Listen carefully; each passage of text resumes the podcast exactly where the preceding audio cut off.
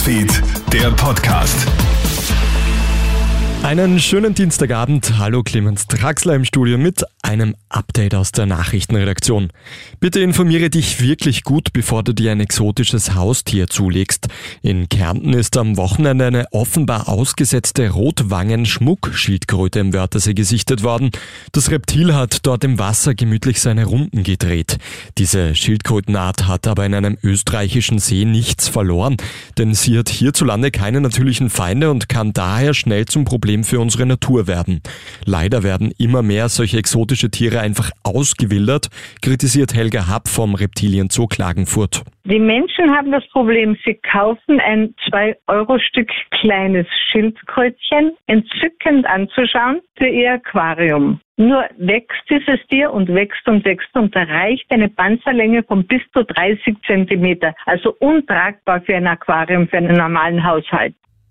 Bis 2024 müssen in der EU alle Elektrogeräte ein einheitliches Ladekabel haben. Darauf einigt sich heute das Europaparlament. Die Standardbuchse wird künftig USB-C sein. Nicht nur Handys und Tablets, sondern auch Laptops, E-Reader, Tastaturen und Smartwatches müssen künftig dasselbe Ladekabel haben. Der Weg zur Einigung war ein langer.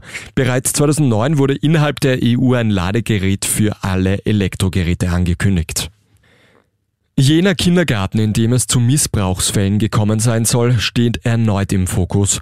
Ein weiterer Pädagoge ist jetzt wegen Fehlverhaltens angezeigt worden. Dabei soll es sich jedoch nicht um Missbrauch handeln. Die Staatsanwaltschaft ermittelt wegen Freiheitsentzug und pädagogischem Fehlverhaltens gegen ihn. Dabei könnte es sich etwa um Einschüchterungsversuche gegen Kinder handeln. Details möchte Stadtrat Christoph Wiederkehr heute aber keine nennen. Diesen Adrenalinkick haben sich die Fahrgäste im Wiener Prater gestern wohl nicht erhofft. Nach dem Stromausfall im zweiten Bezirk mussten mehrere Menschen 15 Minuten lang kopfüber in der Achterbahn hängen. Ein Mädchen ist daraufhin kollabiert und wurde von der Berufsrettung ins Krankenhaus gebracht. Die meisten Hochschaubahnen haben ihre Fahrgäste durch Notstromaggregate aber schnell wieder zu Boden gebracht. Die Feuerwehr musste nicht in den Wurschelbrater ausrücken.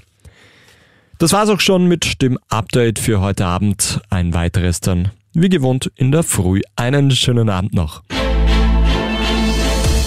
Krone Hits, Newsfeed, der Podcast.